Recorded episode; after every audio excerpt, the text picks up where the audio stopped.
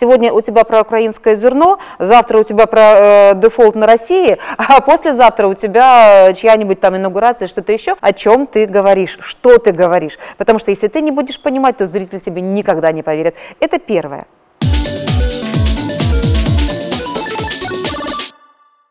Ну, для початку я хочу сказати, що я нещодавно почала спілкуватися українською принципово в житті та в ефірі, але поки що не досконало це виходить. І якщо в ефірі мені допомагає суфлер, ну що там е, це не є таємницею, то зараз чисто імпровізація. Тому вибачайте, е, мені трохи складно. Я буду російською, але це поки. Поки що. Спроси меня, пожалуйста, правда ли, что на телевидение попадает только через постель? Ну, спроси. Вот я тебе скажу, к сожалению, неправда. Вот. На самом деле, а, украинское телевидение – это потрясающий социальный лифт. Это правда. Вот сюда можно прийти с улицы, и если у тебя есть данные, и если ты вот, ну, повезло, и ты попал вот в нужное время, то ты можешь ну, очень хорошо стартануть на этом лифте. И, наверное, я где-то вот из этих людей. Я на телевидении вот с того момента, когда еще динозавры по Днепру ходили. это прошлый век. Это как, как бы страшно это ни звучало, это действительно прошлый век. Я пытаюсь вспомнить 25 лет или 26 лет. Вот что-то так вот, еще учась в университете, всегда хотела работать на телевидении. И вот придя с улицы, вот в буквальном смысле слова, сказала, здравствуйте, хочу, а что ты умеешь, а ничего, ну давай попробуем. Вот так оно и получается. Я телеведущая, хорошая телеведущая, отдаю себе отчет, поправила корону. Вот. А, автор разных проектов за все эти годы, безусловно, администратор э, в каких-то моментах. Я не новостейный журналист. Я не знаю, могу ли я назвать себя вот прям журналистом. Но, наверное, нет. В первую очередь это вот телеведущий, автор э, публицистических каких-то э, программ. Ну и надеюсь, что хороший человек. Э, это не должность, но мне очень хочется, чтобы это чувствовалось через экран. Ну и зовут меня Наталья Корскова. И если вот про работу нашу, да, вот в какую камеру нужно смотреть. А я говорила, что я по образованию микробиолог, нет?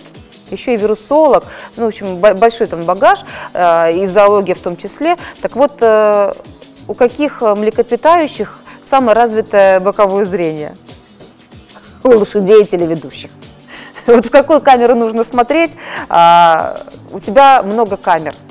И ты их всех должен любить, безусловно. Вот я людей боюсь перед людьми выступать, а вот перед камерами нет. Но боковым зрением ты все время ловишь э, экран, который эфирный экран, и там ты должен понимать, какая камера показывает. И очень элегантно, это нужно делать очень элегантно, ты переключаешься с одной камеры на другую, пятую, десятую, или же ни в какую камеру не смотришь, а вот общаешься с другом, приятелем, как сейчас мы с тобой да, говорим, который, по сути же, является зрителем. Вот такой формат тоже есть. Ну или бывает, э, когда тебе в ухо говорят «сюда смотри», и все, и тут уже не рассуждаешь, просто смотришь, а, потому что э, голосу в ухо, это вот голос свыше, как у нас в студии, ему нужно доверять беспрекословно всегда. Три составляющие уверенности в эфире. Три. Первое – это а, знание темы. Архисложно, архисложно. Журналист не владеет ни одной темой, потому что, а, ну вот я говорю, журналист или ведущий, потому что вот если сейчас, да, в, в рамках того проекта, в котором я работаю, сегодня у тебя про украинское зерно, завтра у тебя про э, дефолт на России, а послезавтра у тебя чья-нибудь там инаугурация, что-то еще, и у тебя есть 5 э, часов для того, чтобы напитаться этой темой, и ты погружаешься тут настолько в эту тему, а, настолько сильно, чтобы ты понимал ближайшие свои два часа прямого эфира, о чем ты говоришь, что ты говоришь. Потому что если ты не будешь понимать, то зритель тебе никогда не поверит. Это первое. И первое же, вот я не говорю второе, потому что я не знаю, что главнее. Это команда, с которой ты выходишь в эфир. Потому что а, телеведущие, ведущие, это пилот Боинга крутого, современного такого вот Боинга, а, но он слеп, он идет по своему знанию, по приборам и по команде диспетчера. А у диспетчера уже и локаторы всевозможные, и его знания, и понимание всех эшелонов, и у кого какая высота, и где грозовая туча, и, и что вообще происходит. Ты здесь вот сидячи этого не знаешь. И вот твоя крутейшая команда, вот когда ты знаешь, что там вот все проверенные люди, это залог того, что все пройдет хорошо. Причем каждый важен, свет архи важен. Вот неправильно выставленная лампа, у тебя нос куда-то сдвинулся. Звук архи важен. Это ужас. Мне сережки не разрешают надевать. Злые люди совершенно, потому что они нехорошо стукают в кадре. А, суфлер. Да, мы работаем по суфлеру. Это не есть плохо, потому что э, я не говорящая голова, мне не написали текст, я, я сама написала этот текст, вот эти пять часов выстрадала каждое слово. То есть, да, э, это суфлер, это подсказка, иногда и так, иногда и без него. А, тот, кто на суфлере, если он э, запоздал, и ты э, выруливаешь уже на памяти, на импровизации, это сложно. А, режиссер архиважно, а выпускающий редактор, это вот этот голос сверху, единственный голос, который ты слышишь в ухе, который держит всю вот эту картину, и даже то, как он отдает тебе э, рекомендации, ну, это команда, может быть, ну, тут нельзя так говорить, я здесь тоже понимаю, что происходит, я могу принять решение на месте, но э, как у вас происходит коммуникация без лишних слов, без э, лишних эмоций, или наоборот, эмоции, которые тебя сбивают толку, потому что у тебя своя картина, и тебе чужие эмоции не нужны. Это очень важно. И вот я не знаю, что важнее здесь. Вот ты, может быть, чуть-чуть недоготов, ты, это может быть сложная тема, но если ты знаешь, что вот тут все прикрыто друг у друга, ну, это классно. И э, третье, ну, наверное, кто-то бы сказал другое, э, скажу как есть, это вот перед эфиром случается, ощущение своей, вот я бы сказала слово, которое нужно вычеркнуть, э, потрясающность. Вот э, такого слова, наверное, нет, но вот мне хочется его сейчас использовать. Я люблю иногда придумывать какие-то слова. А, ты по жизни можешь быть абсолютно скромным человеком, вот таким закрытым все. Я очень не люблю перед эфиром шутить, э, дурачиться, это вот много лет не мое, я сосредотачиваюсь. Я очень э, в себе, и вот на моменте заставки я вот делаю лампочку. Вот я включаю эту лампочку и начинаю после этого транслировать э, в эфир. Вы знаете, энергетические какие-то штуки бросать и ловить, конечно, не без того. Но вот если у тебя нет этого ощущения, что ты сейчас вот классный, то ничего ты туда забросить не сможешь. А классность, она и складывается из многих параметров. Спасибо талантливому визажисту, вот, спасибо э, маме, папе, да, как э, вручая Оскар, э, команде, вот тем часам подготовки, вот тогда вот ты чувствуешь это, это ощущение офигенности, можно я так скажу, да? Ну вот три, три вроде бы сказала. А, как не показывать плохое настроение в эфире? А почему его нельзя показать? Тут особенно сейчас. Иногда до слез. Иногда э, Винница, Мариуполь, я не знаю, почему я не должна показывать. Вот бьет до такой степени, ну ты дышать не можешь иногда тебя разрывает, и ты разрываешь эфир. А у нас э, идет трансляция на Ютубе, и э, периодически набегают прям сотни боты российские, их очень много. И э, я удивлена, что они не просто иногда бросают какие-то словечки, там, э, лишь бы, они смотрят и в эфир, они пытаются с тобой спорить. Я говорю, ах вы мои любимые, так давайте же поговорим. А, ну, это такая ситуация. Я понимаю, о чем этот вопрос. Обычно, да, берем вот э, мирное время. Ну да, ты, наверное, не должен это показывать, если ты не, э, не рассказываешь о каких-то новостях, э, которые важны да, для каждого жителя твоего города, страны. Если это что-то развлекательное, ну, ты лампочку в себе включаешь и все. Ну, медитация где-то. Во-первых, подготовка очень важна, но об этом мы еще поговорим. Э, обязательно, вот сколько, да, четверть века работаю, а без подготовки практически не выхожу в эфир. И вот всем советую визуализировать себя, вот в виде вот этой электрической лампочки. Возможно, она ни к чему не подключена, а можно ко всем сокам земли. Но в какой-то момент ты просто делаешь и поехали. Еще ритуал очень хорошо. Вот у каждого свои. Вот мне обязательно нужно сказать, пошла заставка, мне обязательно всем сказать с Богом. Вот, вот если я это не скажу, что, что что-то пойдет не так, то должно пойти обязательно так. А где лучше получать опыт работы в кадре? Какие у нас есть варианты? Это какие-то стримы, да, которые сейчас идут в интернете, это телевизионные школы, телевидение, что у нас, ну, YouTube, Instagram, это мы вспоминаем. Вот смотрите, а, мое мнение, имхо, да, э, тот человек, который считает, что у него уже большая аудитория на Ютубе или много там просмотров в Инстаграме, и он вот научился в кадре, он научился работать сам с собой. То есть, ну что такое работа для интернет-эфира? Да, это ты и телефон. По большому счету ты работаешь сам. Это легче. это, это действительно легче. А, опыт нужен, а, безусловно. Опыт сын ошибок трудных, э, несколько каких-то удачных, неудачных, ты, ты себя нашел. Здесь сложнее, потому что э, за тобой вот здесь стоящий или сидящий еще человек 15 минимум. Одновременная коммуникация происходит. А, большое количество камер, как я вам уже говорила, огромное количество включений всевозможных экспертов, а, и я обожаю прямые эфиры, срывы прямых эфиров, не получилось выйти, потому что война, где-то сирена, где-то плохая связь, а, все пошло не по плану, на Ютубе, на Фейсбуке, на, э, в Инстаграме такого не будет, скорее всего. И поэтому мне кажется, э, что стажировка на телевидении – это вот прям the best. Это самая такая какая-то мощная подготовка, даже, возможно, не телевизионные школы. Но там тепличные условия очень. А, за твои деньги тебя будут очень любить. А вот такая стажировка, особенно, знаете, как а, когда сразу бросают тебя в воду, и вот выплывешь, не выплывешь, очень помогает именно для телеведущих а, первые прямые эфиры. Жуткий адреналин, но вот если человек вырулил, все, он уже состоялся. Что нужно сделать, если сел голос и нужно выходить в эфир?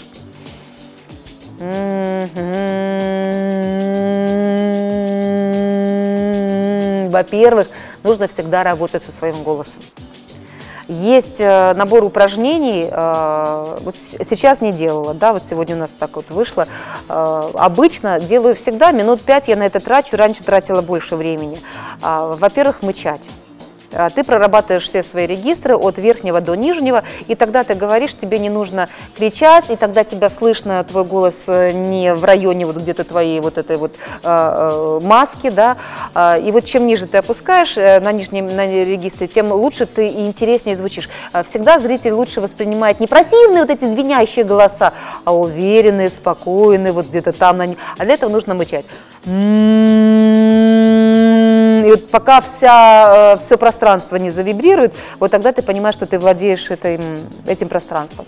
И голосом своим ты укрепляешь свои связки.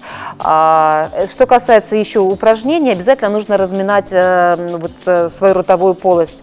У меня есть несколько любимых э, поговорок. Я была в отпуске, не занималась, возможно, сейчас не выговорю. Первое – это нагласные.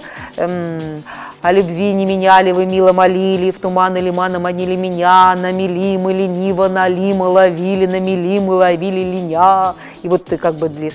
А вторая, вот не знаю, если я ее выговариваю перед эфиром, значит, я, я готова.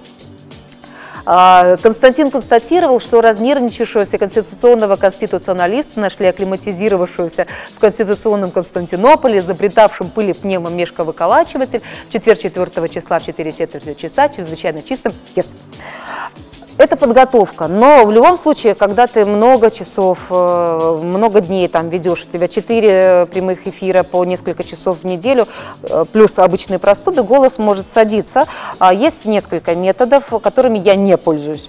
Но они хорошие, я их рекомендую. Я не пользуюсь их в силу разных причин. Первый метод – это лимон. Я просто аллергик, мне сейчас нельзя. Раньше, да, вот э, очень хорошо работает лимон, ты немножко его сосешь, и голос натягивает, натягивается. И второй метод я не пользуюсь, потому что я очень ответственно подхожу к эфиру, но полагаю, что, наверное, можно. Порядка 20-30 граммов теплого коньяка, ну, в микроволновке подогреть, очень маленькими глотками. У коньяка есть дубильные какие-то там вещества, и голос подтягивается. А, ну, я вам говорю, что лимон не моя история, потому что по медицинским показаниям нельзя, поэтому стараюсь просто э, не доводить. Если довожу, тоже дарю очень хороший лайфхак. Это спиртовые компрессы именно с горячим спиртом обертывание. Два-три раза это делаешь, и голос восстанавливается, и горло перестает болеть. Вот у кого есть большие проблемы, в свое время вот э, очень опытный такой фониатор мне подарил э, этот метод, и я иногда пользуюсь. И однажды даже дома не оказалось э, спирта, он закончился, на, на улице шел дождь, и я Хеннесси нагрела и делала спиртовые компрессы из Хеннесси. Наверное, ни у кого еще не было таких гламурных обертываний, как у меня в тот раз. Ну, вроде бы про голос основные такие секретики рассказали. Мычите, господа да. Мучить это очень помогает. Про дресс-код э, телеведущие. О, я, конечно, могу рассказать много. А, но если дресс-код говорить вот в заголи, да, голова, грязные волосы сразу видно. Вот камера, она удив... обладает удивительным свойством. Она красавицу может обезличить абсолютно, а то и наоборот э, изничтожить. Человека, который внешне не назовешь красавцем, она вытягивает вообще в, потрясающие какие-то э, внешние какие-то характеристики. Никто не знает, как это случится. Вот как, какое-то волшебство неизвестно, вот просто неизвестно. Ты смотришь на человека в жизни, ну просто, я не знаю, Анджелина Джоли, а садится в кадр, а куда делать э, Джоли? Нету Джоли. Вот так. Поэтому и, вот волосы, если они хоть немного грязные, то это будет э, в 10 раз грязнее в кадре. То есть волосы чистые всегда. Вот всегда в день эфира за несколько часов ты должен э, привести голову в порядок. А, макияж. Девочки, вот эти хайлайтеры, а, какие-то тенюшки с блесками, а, вот это вообще нельзя. Ни в коем случае. А, свет все это утрирует, это все будет намазанный масляный блин, это будет ужасно, то есть про это нужно забыть. Только матовость, э, к сожалению, потому что э, я уже возрастная дама, допустим, я знаю, и визажисты мои говорят, что ну вот просто для жизни э, хорошо немножечко блеска, когда тебе уже не 16, то есть немножечко губы с блеском, возможно, немножечко какой-то блеск на глазах, так вот в кадре этого нельзя категорически. Еще, что касается макияжа для девочек, не красим нижние ресницы. А, потому что все вот попытки подвести э, в нижнее веко внутри, допустим, там межресничное пространство, нижние ресницы брасматиком, тушью, они делают глаз меньше. Да. А, румяна, да, кстати, контуринг, да, э, ну, уместно, я не знаю, как вот мы сейчас, не при том свете, который выставляется, а, потому что э, макияж в кадрах делается утрированнее, чем в обычной жизни, сжирается очень много. А, если так я выйду на улицу, это будет неприличная женщина, вот сейчас я надеюсь, что я пока еще приличная женщина. И помады, безусловно, только матовые, и те, которые держатся очень долго, они потом не убираются ни мицеллярной водой, ничем, но они должны продержаться несколько часов, часов, и ты должен выглядеть хорошо. Это вот что касается макияжа. А, одежда, да, мы об этом говорим дальше. Бытует такое мнение, что вот красное нельзя надевать, черное нельзя надевать, рябушку, ну, это принты какие-то мелкие. А, большая часть этих мифов, они относятся еще к тому периоду ламповых телевидений, э, ламповых телевизоров. Но э, если черное и красное вот уже табу сняли, то рябушка все еще нет. Я не знаю, наверное, техники объяснят лучше, но плывет картинка, если ты или мелкую полоску, или мелкий какой-то там рисуночек, цветочек, нет. Вот нет, это табу. А, ткани натуральные смотрятся плохо. А, синтетика, да, вот на удивление, да, а, синтетика, я не знаю, вот что-то такое стрейчевое, вот оно будет смотреться хорошо в кадре. И очень надо быть избирательным с белым цветом. Вот на удивление белое тоже э, для многих табу. Или ты его как-то обыгрываешь, то есть не, не не глобально белый, то есть чем-то ты его все-таки как-то э, прикрываешь. И, пожалуй, по одежде так я бы сказала, что и все. Стараюсь кадр надевать э, каблуки, даже если ты не в, не, тебе не видно, но это как-то позволяет тебе держать осаночку тогда. И очень важная тоже такое составляющая украшения. Вот натуральное золото золотого цвета вообще смотрится редкостной дешевкой.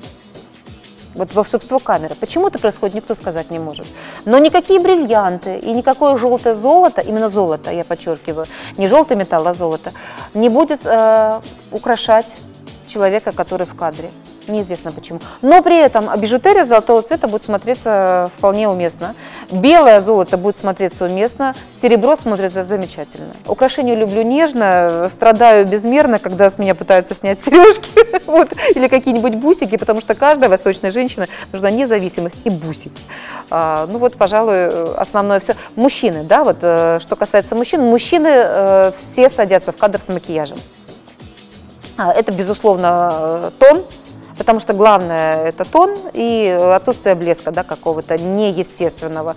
А, ну и, пожалуй, все. Ну, могут немного брови там придать какую-то форму легкими тенями, а, бывает. Э, ну, все, конечно, потом ходят э, со своими умывалочками и приводят себя в порядок, вот это все есть. Ну, вроде так про дресс-код основное мы рассказали, да? Так, вести утреннее шоу или вечерние новости, одно ли это и то же? Хм. Я с вашего позволения немножко разведу этот вопрос и сформулирую вот так. Вести утреннее шоу и новости. Одно ли это и то же? Да? На каком-то этапе, ну вот когда ты приходишь на, на какую-то работу, э, ты хочешь сначала, чтобы тебя взяли стажером, потом, чтобы тебя уже взяли в штат, потом ты хочешь э, быть там ведущим э, специалистом, потом руководителем отдела, ну, возможно, да, э, и, безусловно, многие хотят вести новости, потому что, ну, вот, кажется, что это очень круто, ты же ведешь новости, тебя все знают, и я вот тоже проходила через этот этап. Если э, ты просто ведешь новости, то это очень скучно, на мой взгляд. Ну, ты просто говорящая голова. И тут неважно, вечерние они, утренние или, или дневные. Э, я не говорю эти, эти вещи с отсутствием уважения. Но если ты просто хорош собой, и у тебя нормальная дикция, ты сидишь и читаешь чужой текст. Мне сейчас это уже скучно, безусловно. Таких э, ведущих новостей, мне кажется, ну, по крайней мере, у нас на телеканале нет. Потому что э, за кадром остается то, что э, люди сами пишут себе тексты, люди работают журналистами, люди делают еще какие-то авторские проекты. Но если мы говорим только о ведении, то, безусловно, это утреннее шоу, потому что это другая история.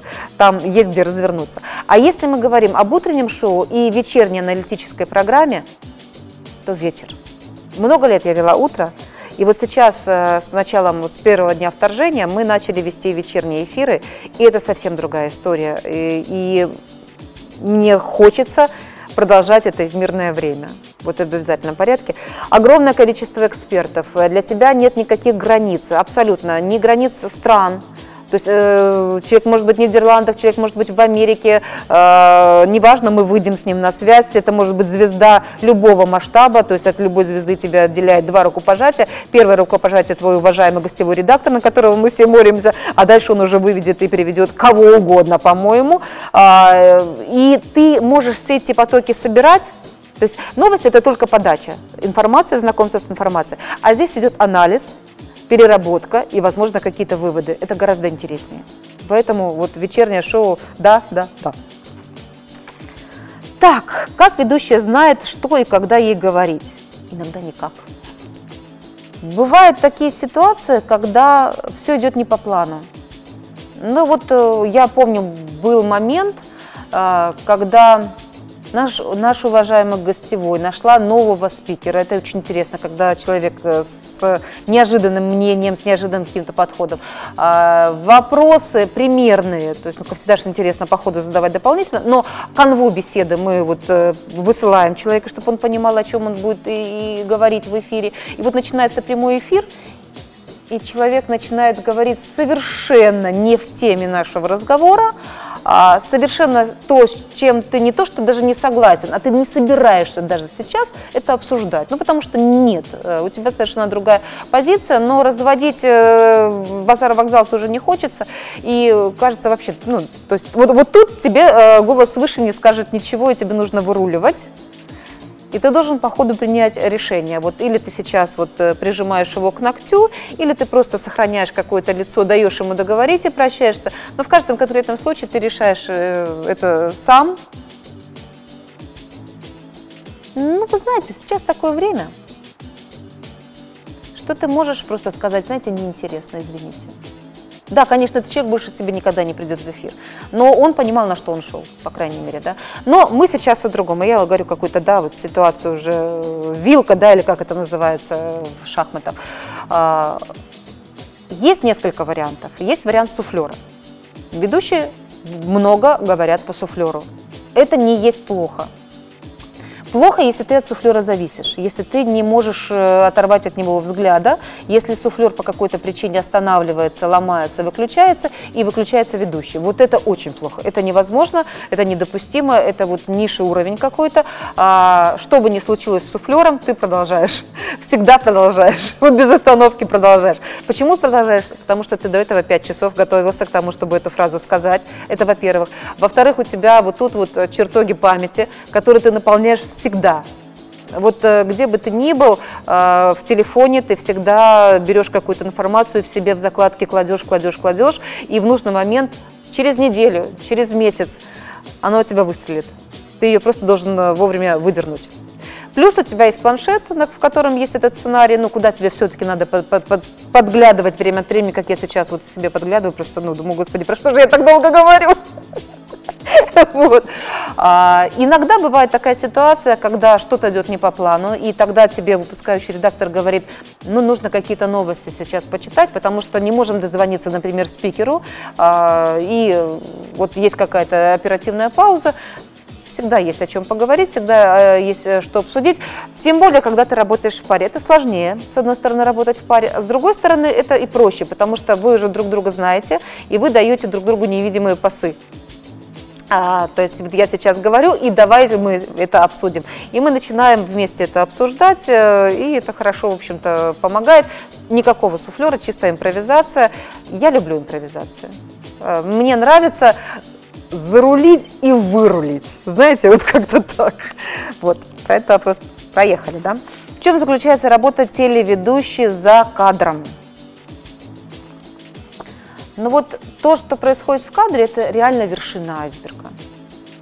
Вот прям вот самый, самый кончик айсберга. За кадром происходит очень много.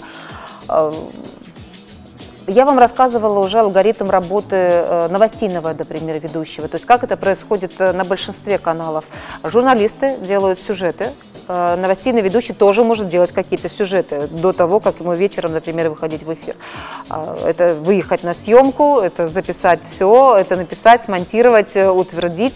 И журналист пишет небольшую подводку к своему сюжету, потому что, безусловно, ведущий не знает все, что происходит, и темы, э, ну, не то что наполнение всех материалов, которые в течение дня, вот как пчелки, да, или как муравьи, каждый приносит в этот наш домик.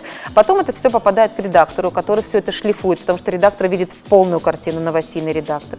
И потом это уже попадает к новостейному ведущему, который под свою речь это все еще раз шлифует.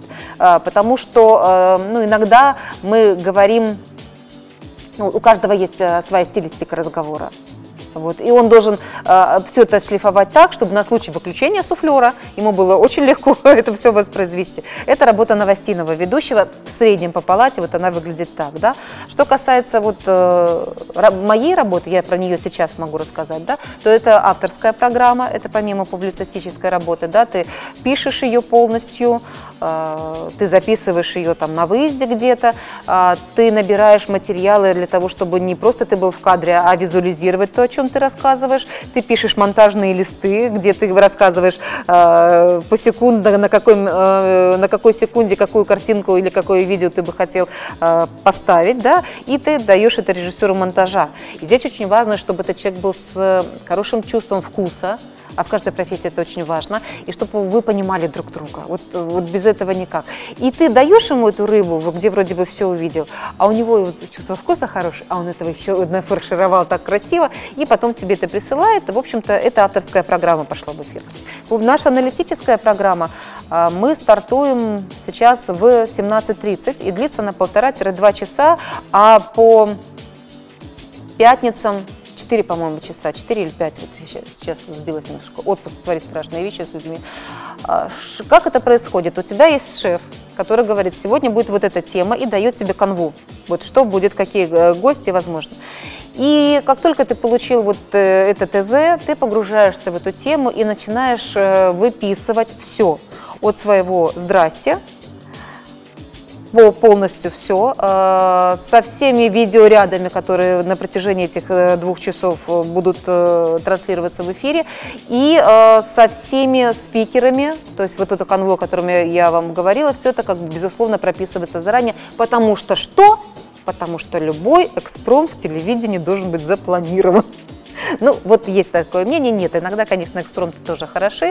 А, что-то монтируешь, делаешь какие-то записи. Иногда спикер не может выйти в прямой эфир по ряду причин. Опять-таки Америка, например, да, вот его надо записать заранее, или просто у него в это время какие-то совещания, другие планы. Мы их пишем заранее, слава богу, у нас мощнейшая э, команда, которая очень быстро все это умеет обрабатывать, э, действительно очень оперативно. Я вот, у меня есть чем сравнивать, потрясающая команда. А, потом у тебя визаж в обязательном порядке, то есть сами мы не делаем себе макияж, потому что так как это сделает профессиональный визажист, ну, к сожалению, ручки золотые, но не в самое место растут. А, вот. И за полчаса ты должен сесть уже сюда, вот такой весь уже готовый, в правильном э, наряде, с правильным макияжем, полностью прописанный, готовы. А для чего ты сидишь здесь? Потому что здесь э, опять работает команда, выставляется свет, выставляется звук, э, какие-то последние вот моменты, ты свою лампочку начинаешь включать, и вот когда уже пошла заставка, тебя, у тебя идет выброс адреналина, потому что сколько бы ты ни работал в эфире, но синдром заставки у тебя будет всегда, то есть на, на ней тебя все равно выбросит чуть-чуть, и ты должен поймать эту волну, и тогда уже начать бросать э, вот эти энергетические вихри. Когда эфир заканчивается, в принципе, у ведущего работа закончилась на сегодня. Но она не, не закончилась у остальной команды. Потому что э, телевизионный эфир, э, вот много споров будет, нужен он или не нужен. Сейчас, да? Ну, судя по тому, что происходит на России, телевидение еще обладает очень большой силой, да, вот будем так говорить. А у нас очень большая ставка сделана на э, распространение в интернете, digital. Такие большие формы, как двухчасовой, четырех, пятичасовые марафоны, ну, то есть большими кусками, да, они транслируются, но будут ли они настолько востребованы? То есть команда продолжает работать. Все это э, режется на короткие блоки, каждым идет э, описание, и все это э, транслируется еще в интернет интернет-эфир и собирает сумасшедшую просто аудиторию, а, море хайпа, и, и какие-то хорошие слова, которые, конечно, также ценны, потому что хайп иногда тоже ценен. Вот спасибо вам, дорогие ботики, что вы нас смотрите и пишете. Таким образом, вы поднимаете наши рейтинги на самом деле на Ютубе. А как во время эфира вытянуть гостя, если он не может ничего сказать? Вот если он не может ничего сказать, с ним надо попрощаться. Не надо его вытягивать. А зачем? Ну вот э, насколько э, нужно не уважать своего зрителя, чтобы заставлять его слушать манную кашу? Если у него не получается, если он зажат, это другая история. Тут его надо действительно вывести, да, ты, если ты знаешь, что у него есть эта информация. А если, ну, вот так получилось, что пришел человек и э, нет у него ничего за душой по этой теме, ну, хороший человек, другой раз пообщаемся по другой теме. А здесь нужно вежливо поблагодарить э, за участие, сказать, нам было очень важно ваше мнение и э, попрощаться. Если же ты чувствуешь, что нету контакта, вот сразу заходит человек, и вот он закрыт – ну, есть несколько у меня приемов. Большей частью они работают. Э, первый прием – это похвала. Я стараюсь э, человека вот, э, захвалить но, ну, но сделать это искренне, то есть найти в нем что-то, что мне действительно нравится. Начиная от кофточки э, или каким-то эфиром, который я его смотрела, или э, а я же обязательно перед, перед этим его страничку на Фейсбуке почитала, или отметить, что я его пост прочитала, и вот э, давайте вот еще пару минут у нас есть за эфиры обсудим.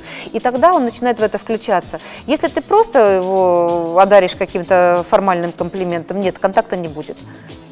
То есть нужно показать, что ты знаешь, кто к тебе пришел вот это вот хорошо работает. Как я вам говорила, то есть какие-то основные вопросы точечные, да, мы отправляем. А иногда не отправляем, ну, большей частью да.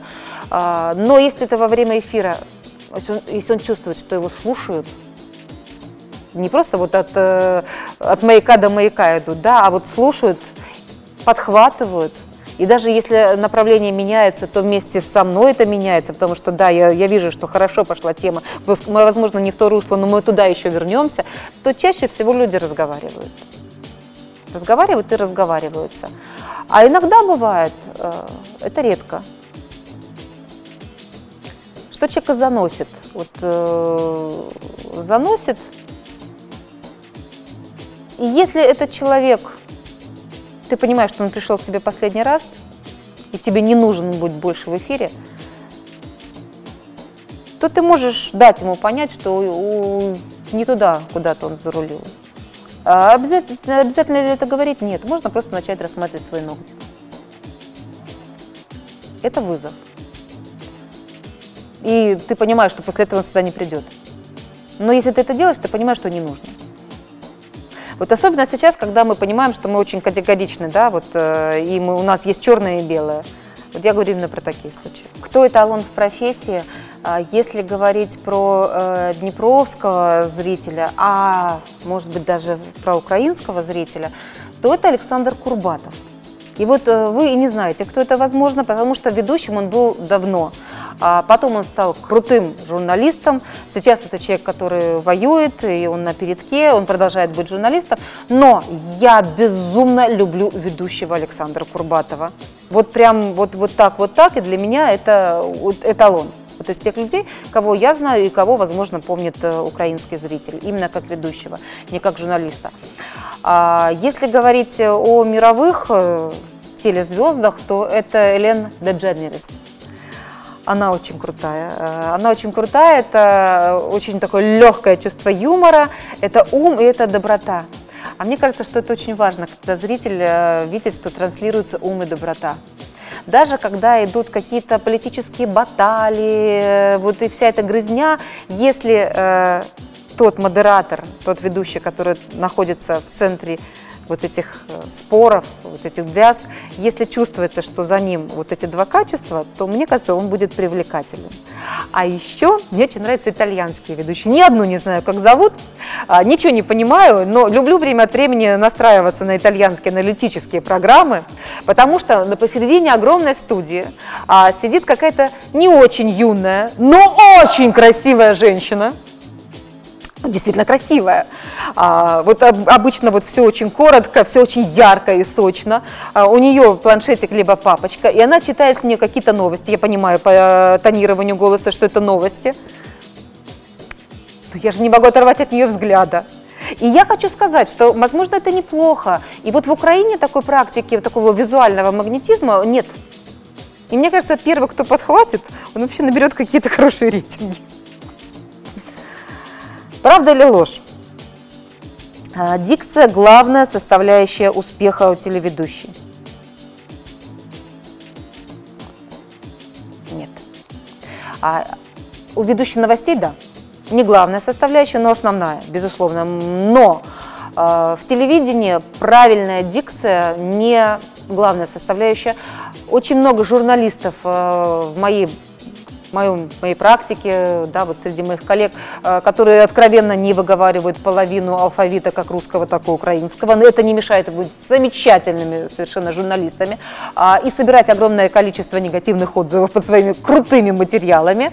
А, ну, потому что большей частью люди заходят в интернет потому, и что-то пишут, когда вот им что-то вот не нравится. Вот они, они готовы написать. А если нравится, ну, лайк поставил, и на этом, в общем-то, все закончилось. А, мы добрые ленивые. Вот. А, для ведущих авторских проектов и для ведущих публицистических, аналитических хорошая дикция не главное, но хороший плюс. Вот такой вот. Если есть, то хорошо. Это тебе позволит выруливать э, в каких-то сложных ситуациях и не потерять лицо, когда тебе нужно будет выговорить идентификационный код в рамках какого-то длинного предложения, не спотыкаться на а, иностранных фамилиях, потому что а, у тебя вот уже настолько разработано вот это все, что у тебя все это отскакивает э, от зубов в прямом смысле слова. Хочется ли говорить после работы? Э, не хочется, это правда невозможно. Ты приходишь домой, ты, вот, э, ты закрытый абсолютно, шторки задвинуты, э, двери на ключ, э, жалюзи опущены, и ближайший час-полтора не трогайте. Не трогайте, не спрашивайте, все потом будет. Вот с утра энергия есть, этого хватает, а после эфира нет. Уже все. Ты, ты отдал очень много. Ты получил, наверное, многое. На, почему говорю, наверное, потому что иногда не получается. Я не знаю, что такое. Вот я говорила, магия, да, э, камеры телевизионной. Э, Идет сумасшедший энергообмен. Сумасшедший. Но иногда бывает, что ты очень много отдаешь, а обратно не прилетает. С чем это связано, я не знаю. И вот когда не прилетает, тогда совсем плохо. Тогда не то, что говорить не хочется, тогда ты как вий, поднимите мне веки, опустите мне руки, ну, от тебя просто нет, вот только оболочка остается. Если я хорошо веду эфиры в Инстаграм, то я буду и хорошим телеведущим. Нет. Нет. Ты хороший ведущий в Инстаграм, это тебе поможет, безусловно, но далеко не гарантия, что ты сможешь коммуницировать а, с несколькими камерами одновременно, а, с несколькими людьми одновременно, а это действительно так, а, с огромным количеством каких-то патовых ситуаций, которые случаются одновременно. Вот. А, нет, опыт опыт телевизионный, стажировка на телевидении, вот это, наверное, больше. Ну, хотя, наверное, э, вот знаете, я вот так сказала, а потом я же могу себе позволить подумать. Вот села и подумала, опыт ведения инстаграм-эфира, он дает тебе третью составляющую, ощущение своей опупенности. Вот это да. Спасибо. Подписывайтесь на Джобер в Apple Podcast, CastBox, Spotify и других платформах, а также смотрите на YouTube. Ставьте оценки и рассказывайте друзьям. Этот выпуск сделали Илья Коваленко, Настя Шевчук, Макс Полюль, Сергей Фомкин.